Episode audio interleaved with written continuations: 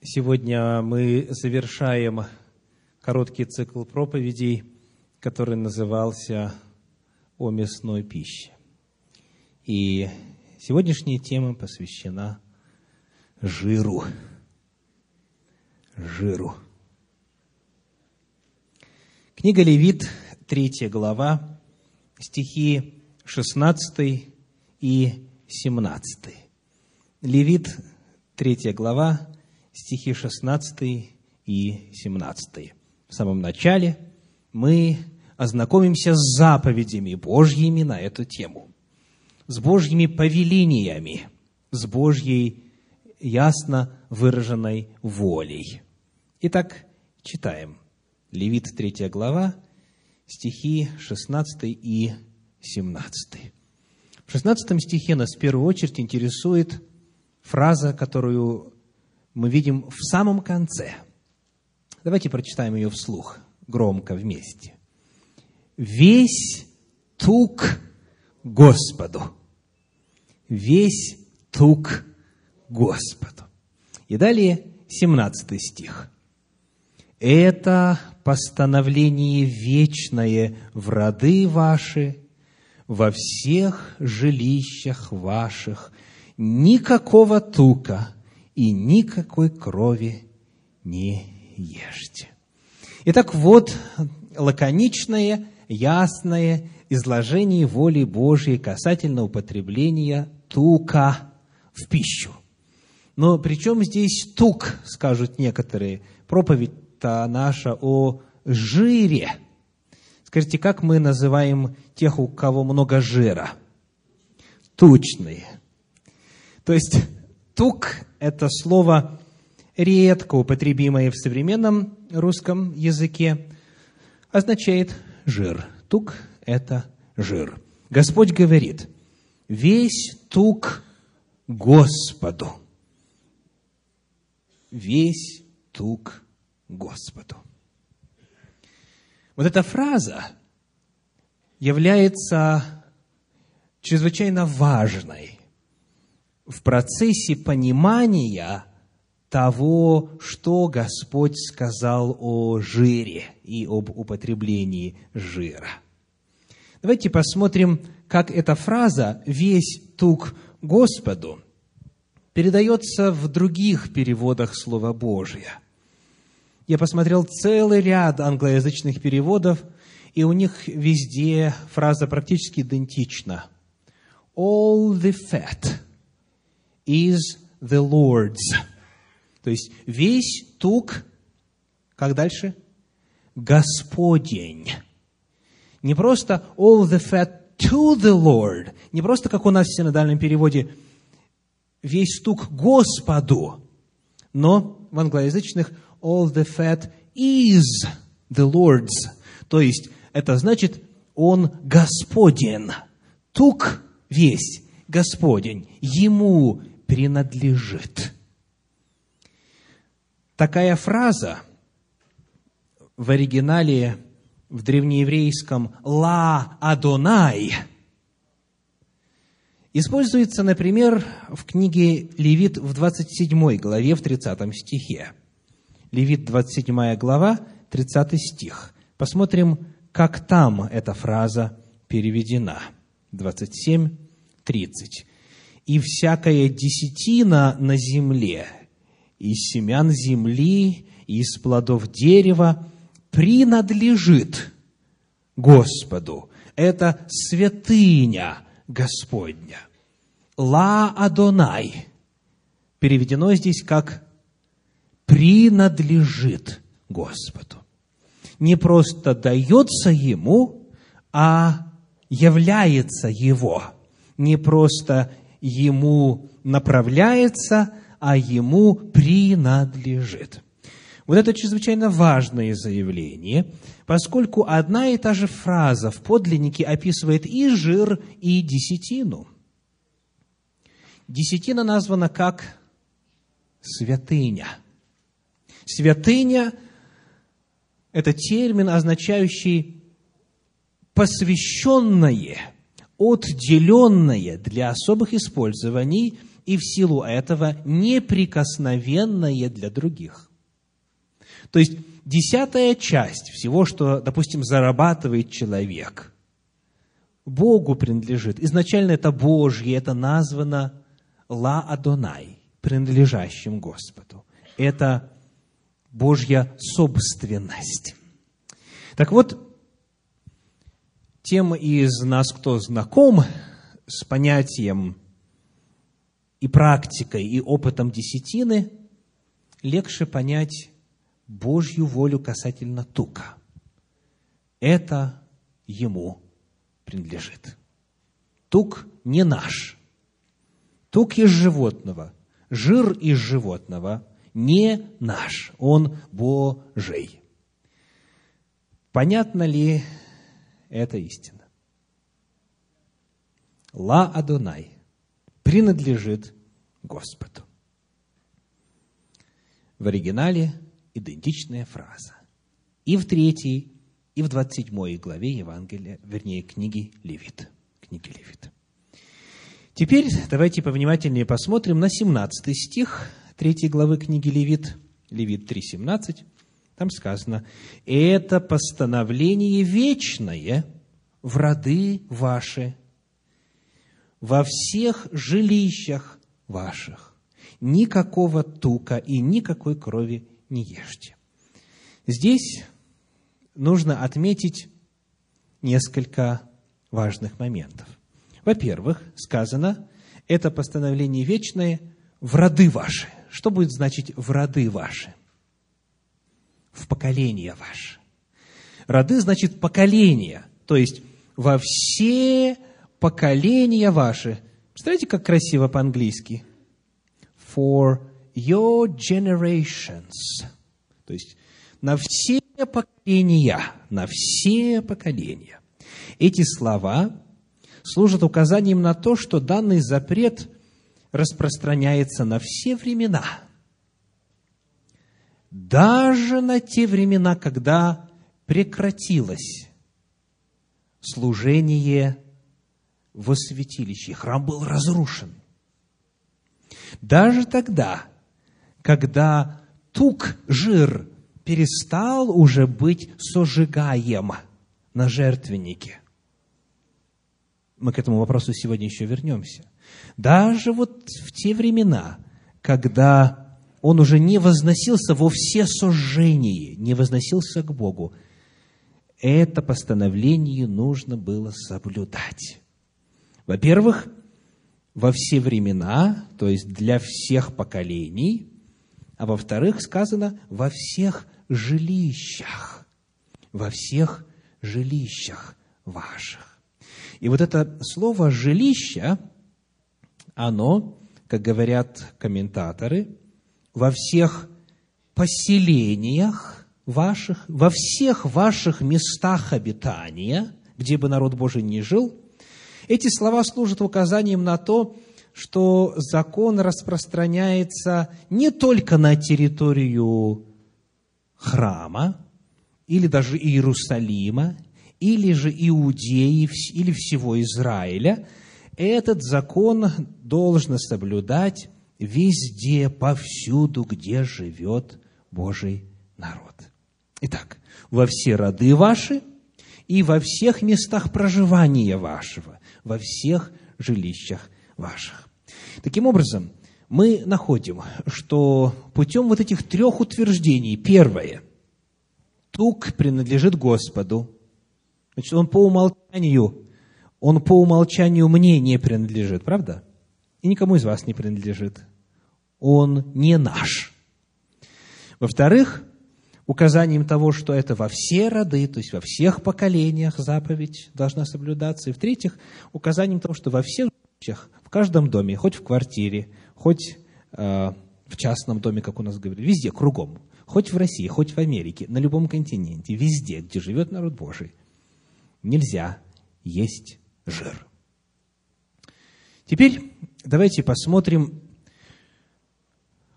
как же удостовериться на практике, что мы не едим жир?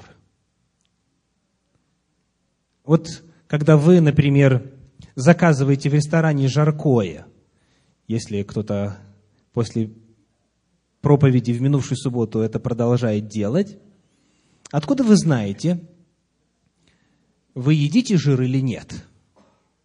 Что это мясо собой представляло до того, как оно оказалось у вас на тарелке? Или же даже, допустим, вот вы купили кусок мяса, как удостовериться, что там нет жира?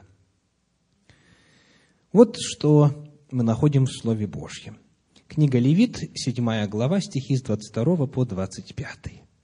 Левит, 7 глава, стихи с 22 по 25.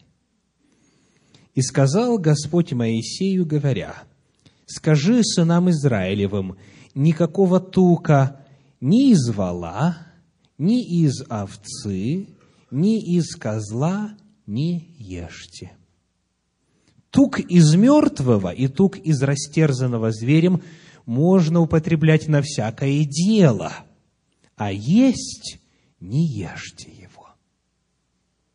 Ибо кто будет есть тук из скота, который приносится в жертву Господу, истребится душа та из народа своего.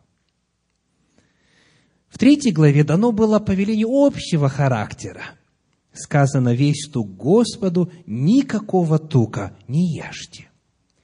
А вот здесь даны некоторые уточняющие законы, которые рассказывают, как определить, это тук или нет.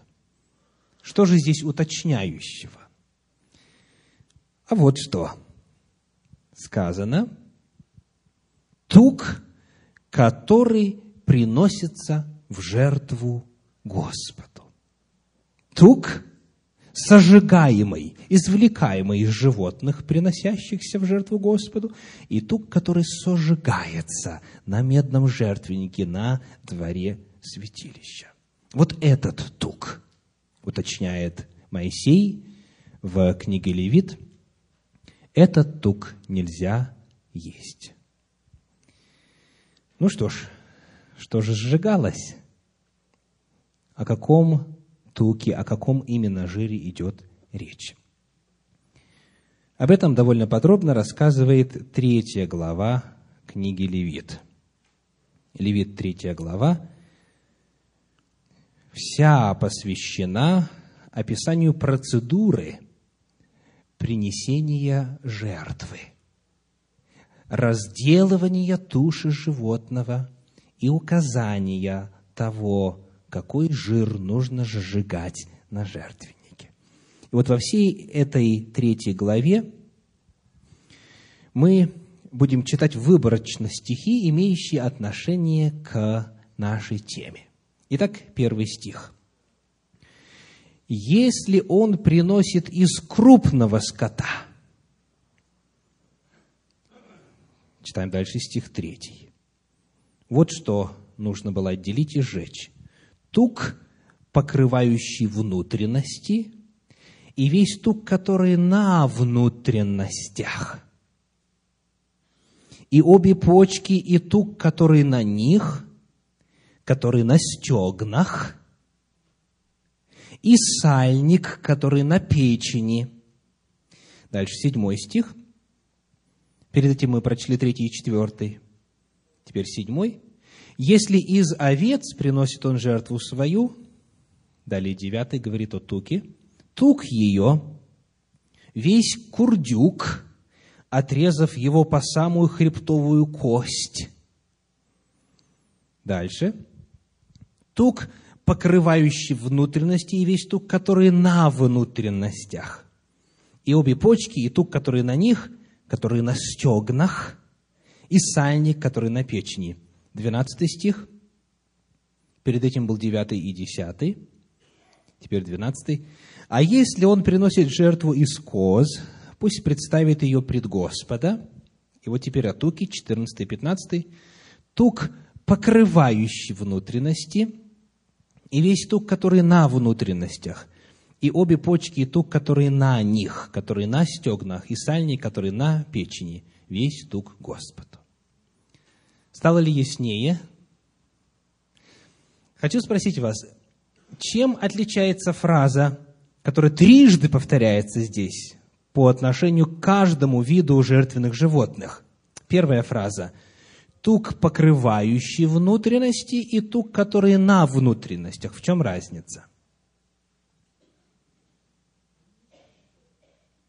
Тук, покрывающий внутренности, и тук, который на внутренностях. Ну, позвольте мне продемонстрировать. Мне, правда, нечего демонстрировать практически. Но вот если бы кого-нибудь другого из вас сюда пригласить и вот так поставить его вот таким образом, то можно было бы увидеть тук, который где? Покрывает внутренности. Да? То есть это жировые отложения, которые покрывают в целом всю область, находящуюся внутри всех внутренностей. А потом помимо этого еще, это уже не над людьми, а над животными, можно было бы продемонстрировать, нужно снять ту, который на каждом органе в отдельности. И поскольку упоминается также и стегно здесь, то речь таким образом идет вообще о всем жире, который находится над мышцами. Вот если вы слушали внимательно, то вы видели такие слова, как покрывающий, покрывающий и на, на, на, на, на, на. То есть всегда, когда Тора описывает запрещенный жир, то речь идет о том жире, который находится сверху, над мышечной тканью. Помимо этого, жир также содержится и внутри мышечной ткани, правда? Вот этот жир в Библии нигде не запрещен.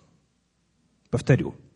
Библия запрещает употребление жира сверху мышечной ткани. Но то, что находится внутри мышечной ткани, вот запрета на этот жир в Священном Писании вы не найдете. И для описания разницы между этими двумя а, местоположениями жиров, Священное Писание в подлиннике использует два разных слова.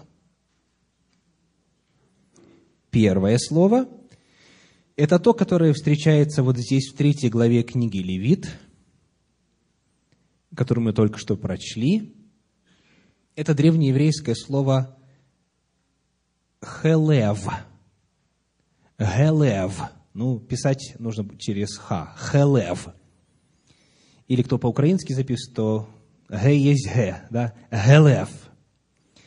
Это вот этот вот жир, который сверху.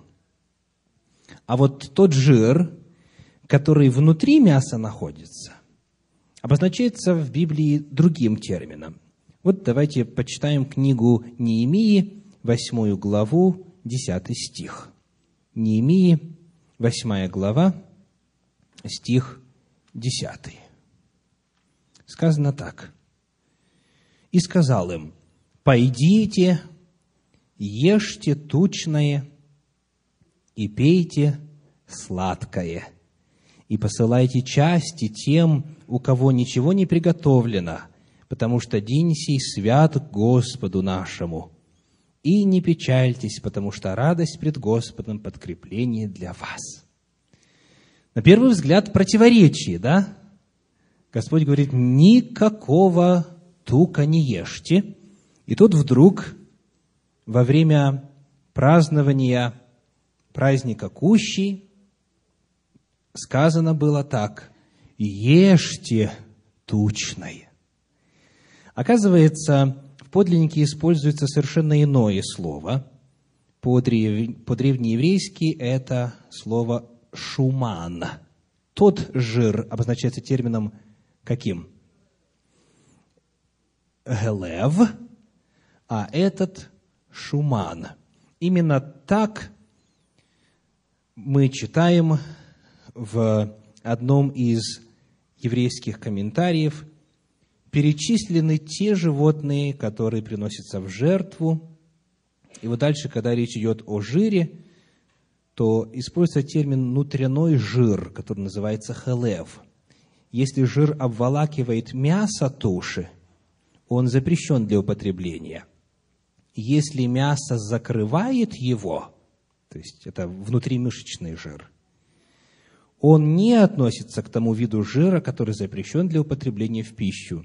Жир, разрешенный для употребления в пищу, называется шуман. Итак, когда мы с вами пытаемся определить, не ем ли я жир, не употребляю ли я тук, не нарушаю ли я таким образом Божью заповедь, то заботиться и беспокоиться нужно о том, чтобы снять весь жир, который находится либо под кожей, так, либо и, соответственно, под кожей и на мышечной ткани сверху, на мясе, а, либо, когда речь идет о внутренних органах, то он на них находится сверху. То есть не нужно, согласно Торе, переживать о том, сколько жира там внутри этого мяса. Все зависело от того, насколько резвым было животное. И этот вопрос можно не проверять. То есть, попросту это означает снять весь жир, который вы видите, отрезать его, и что с ним сделать? выбросить. Выбросить. Никоим образом, никоим образом не заправлять им суп, или борщ, или кашу, или что-нибудь, или картошку, или какой-нибудь еще иной овощ или блюдо. Это не наше, это Божье. Нам не принадлежит. Итак, мы с вами рассмотрели Божьи законы касательно жира и о том, что именно Господь запретил, а что нет. И теперь давайте предпримем попытку осмыслить причины этого запрета. Почему Господь запретил нам есть животный жир? Почему? Можно предложить много ответов в попытке объяснить эту заповедь. И сегодня я представлю только часть возможных ответов. То есть то, что сегодня известно науке касательно жира, животного происхождения. То, что я расскажу вам сегодня – взято из брошюры, которая подготовлена и распространяется Всемирной организацией здравоохранения, сокращенно ВОЗ, Всемирная организация здравоохранения. Эта брошюра распространяется везде, по всей земле, на разных языках. Это официальная рекомендация по вопросу, который здесь рассматривается.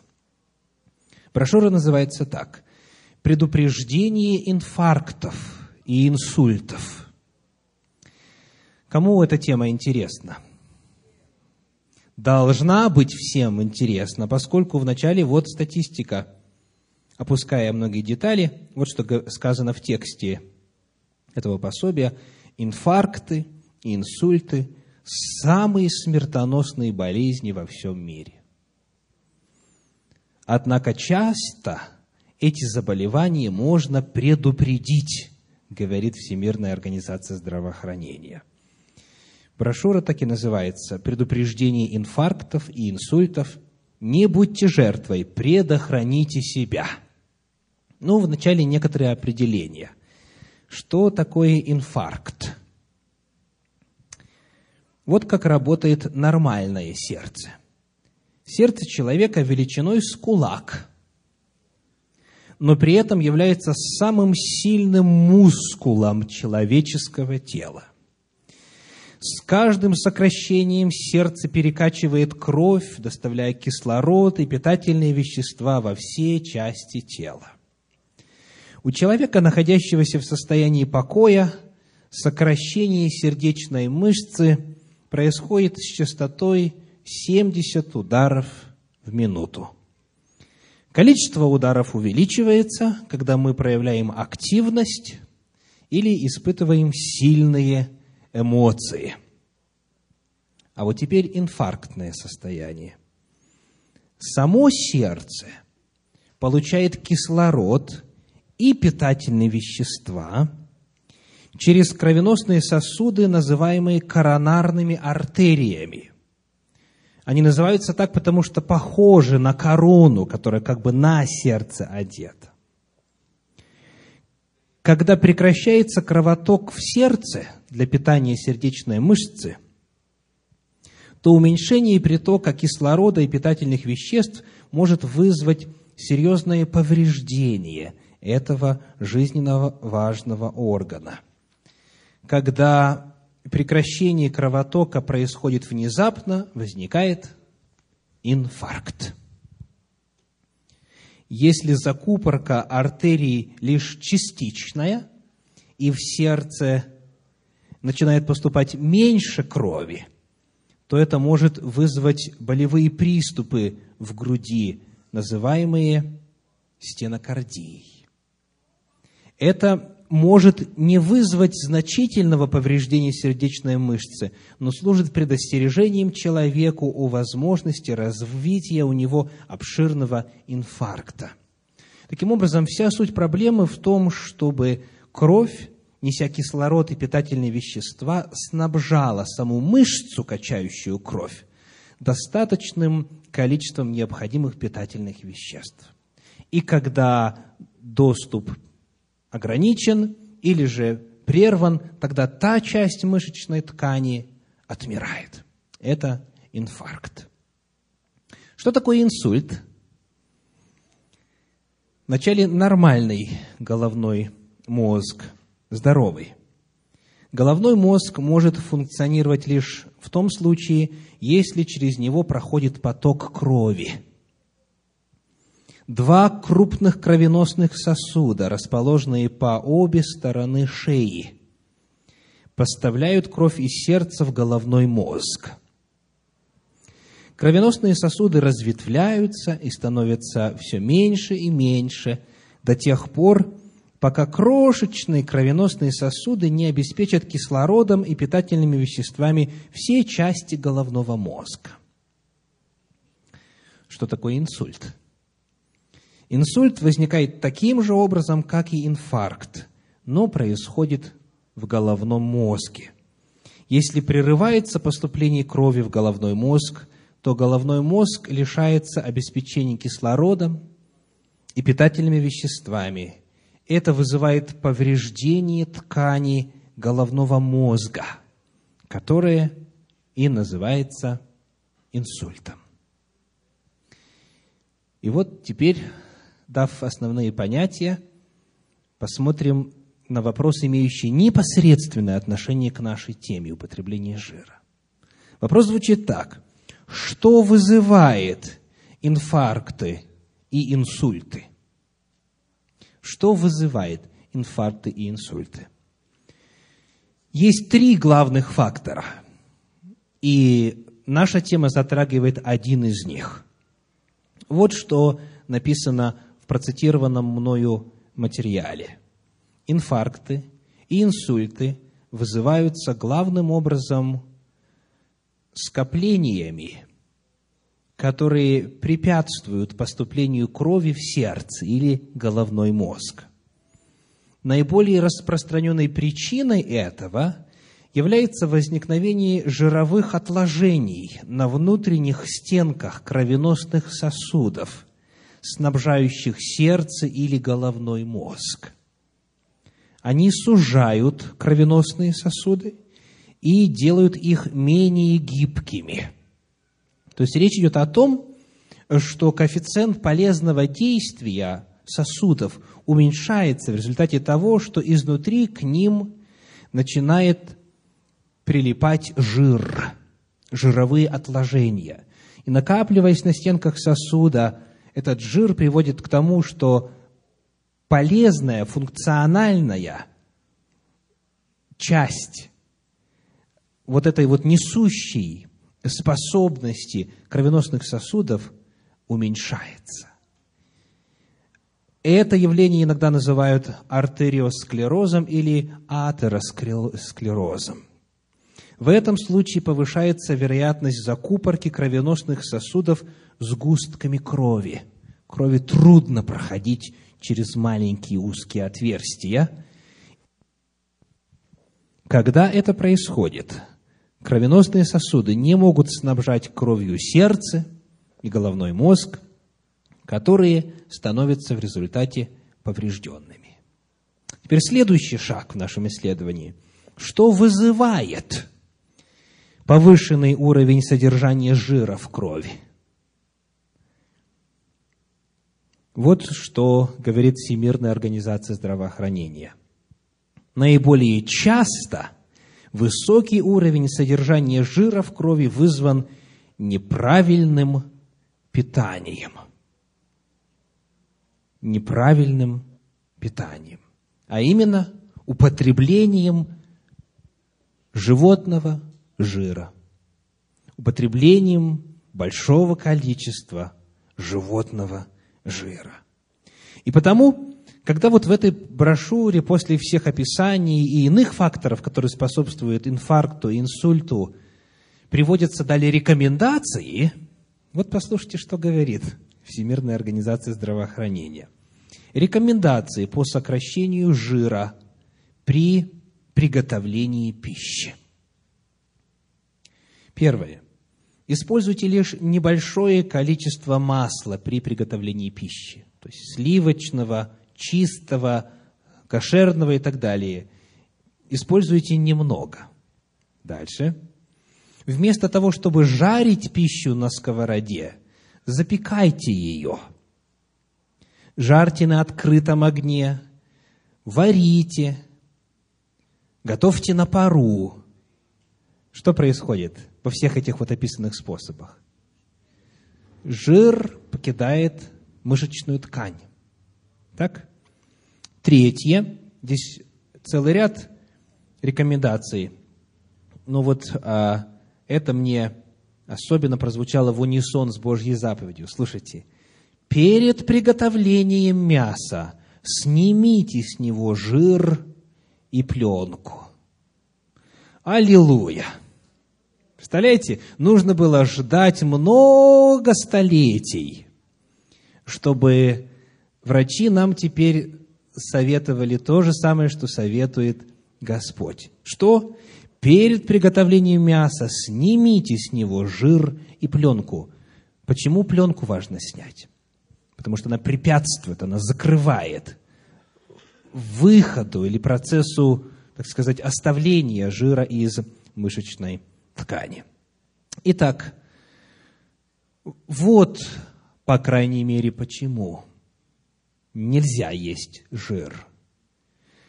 Мы можем найти и иные причины мудрости и обоснованности этой Божьей заповеди.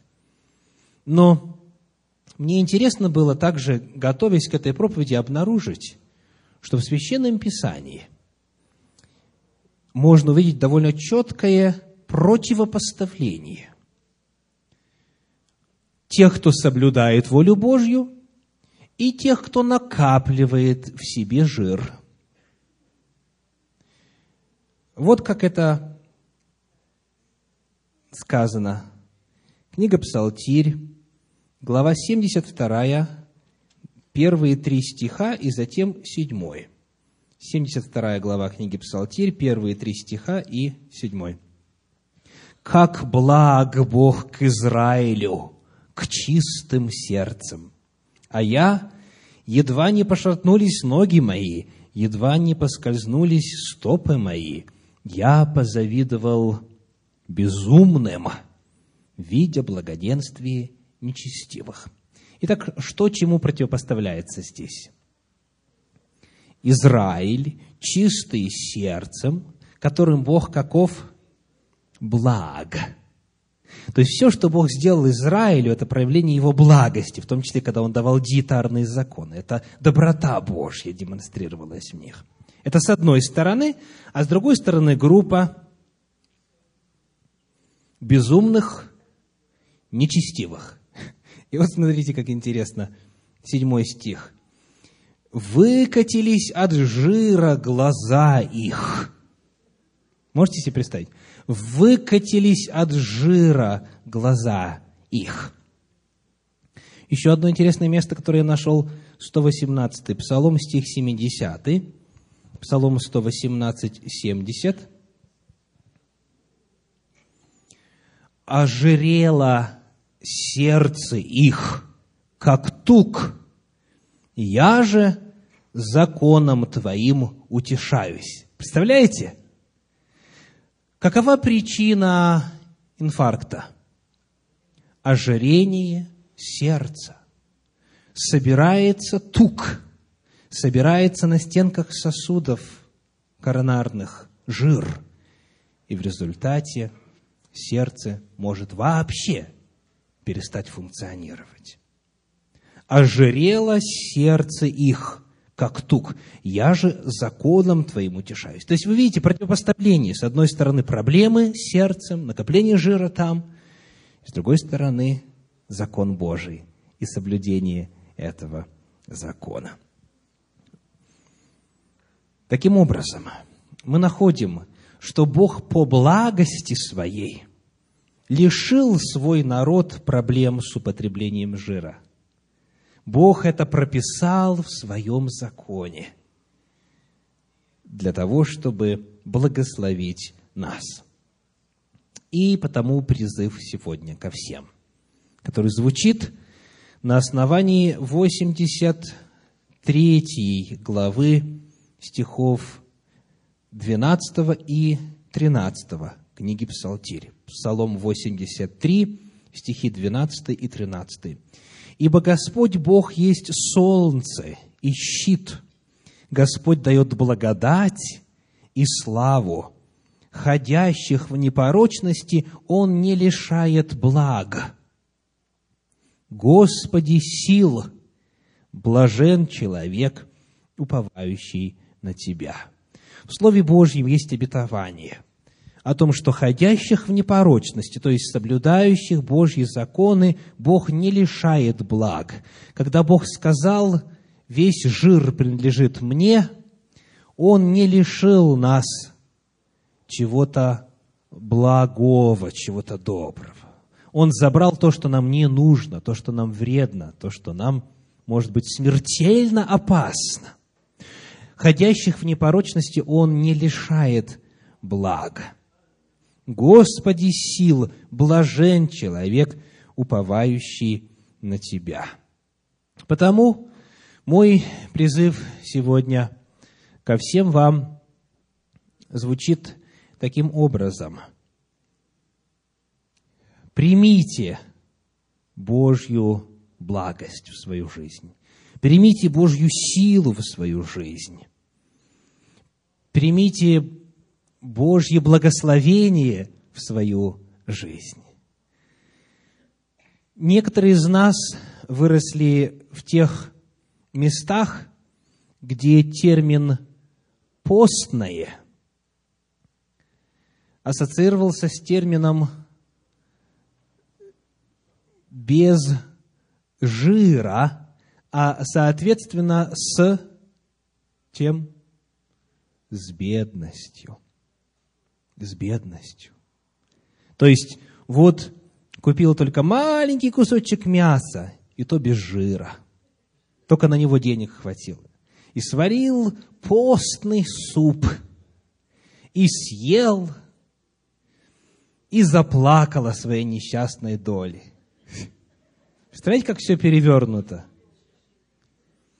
Вместо этого Господь говорит, радуйтесь, это блаженство для вас. Блажен человек, уповающий на Господа, тот, который соблюдает Его волю. Очень хорошо, если жир не плавает в этом вареве. Очень хорошо, когда его нет в мясе, употребляемом человеком. Это для человека благодать. Аминь.